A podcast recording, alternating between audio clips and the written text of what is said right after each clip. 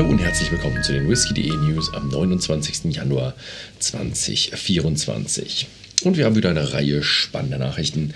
Wir fangen an mit Johnny Walker und es gibt mal wieder eine, ein neues Design für Johnny Walker Blue Label. Ja, wieder so ein Künstlerdesign. Diesmal ist der Künstler James Jean und es ist wieder die äh, New Year Edition. Ich gehe mal davon aus, dass das das äh, Chinese New Year ist und zwar die Lunar New Years. Ähm, ja, diesmal steht es im Jahr des Drachen und wird Mitte Februar als Limited Edition erhältlich sein.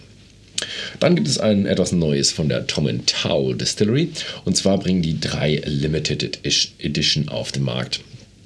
Äh, ist jeweils mit einer anderen Fasssorte.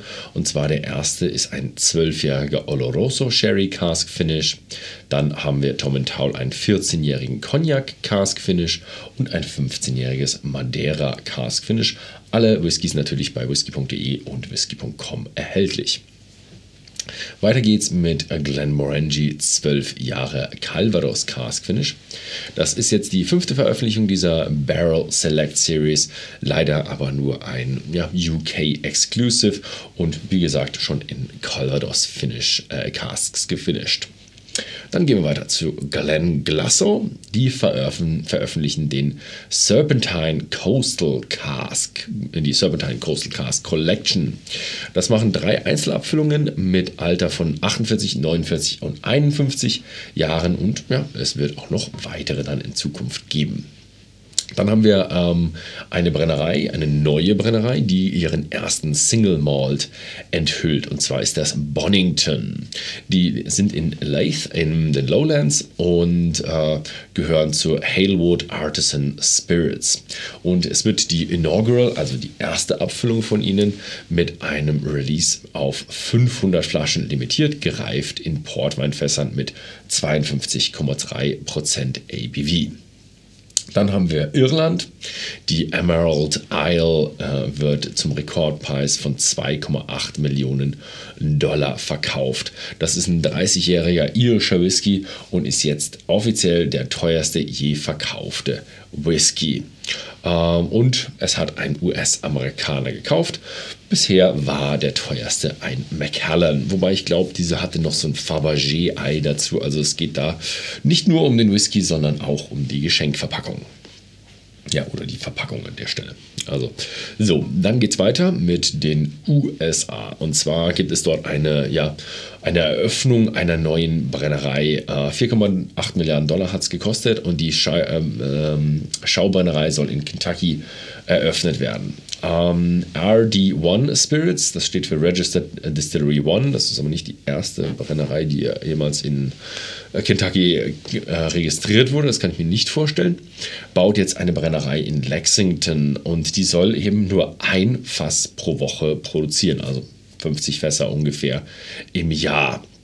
Soll noch im Sommer eröffnet werden, wird natürlich sehr, sehr klein, weil es eine Schaubrennerei ist. Ähm, Genau, die hat aber auch noch, ähm, auch noch weitere Brennereien. Und zwar äh, die Marke RD1 es soll auch noch in äh, Beaver Dam, Kentucky ähm, weiter produzieren. Ja, äh, ist äh, relativ stark auf dem US-Markt, bei uns aber re äh, recht unbekannt noch.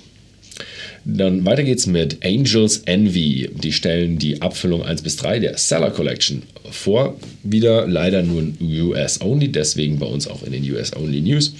Und das sind drei neue Abfüllungen aus Kentucky Straight Bourbon mit verschiedenen Finishes. 8000 Stück mit jeweils 3 x 375 Milliliter zum Preis von 400 Dollar. Und die Abfüllungen sind dann ein Oloroso Sherry, ein Tawny Port Wein und ein Madeira. Der Garant County Distilling nimmt die Produktion in Kentucky auf. Ist wieder mal eine neue Brennerei mit 250 Millionen US-Dollar.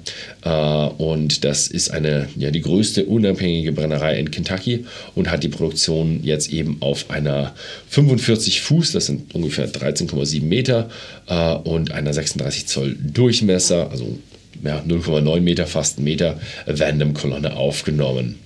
Äh, das werden dann äh, 8,5 Millionen Proof-Gallonen oder 150.000 Fässer Whisky pro Jahr können da eben produziert werden. Das Ganze hat 250 Millionen US-Dollar äh, gekostet und äh, wurde im Garrett County, das ist relativ besonders, weil das eigentlich mal ein trockenes County war. Äh, und wird jetzt die größte äh, ist äh, ja, seit dem 19. Jahrhundert die größte kommerzielle Whiskybrennerei, die gebaut wurde. Auf einem Gelände von einem äh, 210 Hektar großen Gelände und das ist dann 30 Minuten äh, südlich von Lexington. Warehouses werden sie auch noch bauen ähm, und zwar werden sie zwei 20.000 Quadratmeter große Righouses bauen und bis zum Jahr 2030 werden sie dann noch weitere 24 Lagerhäuser dazu bauen. Dann geht es weiter mit den internationalen News.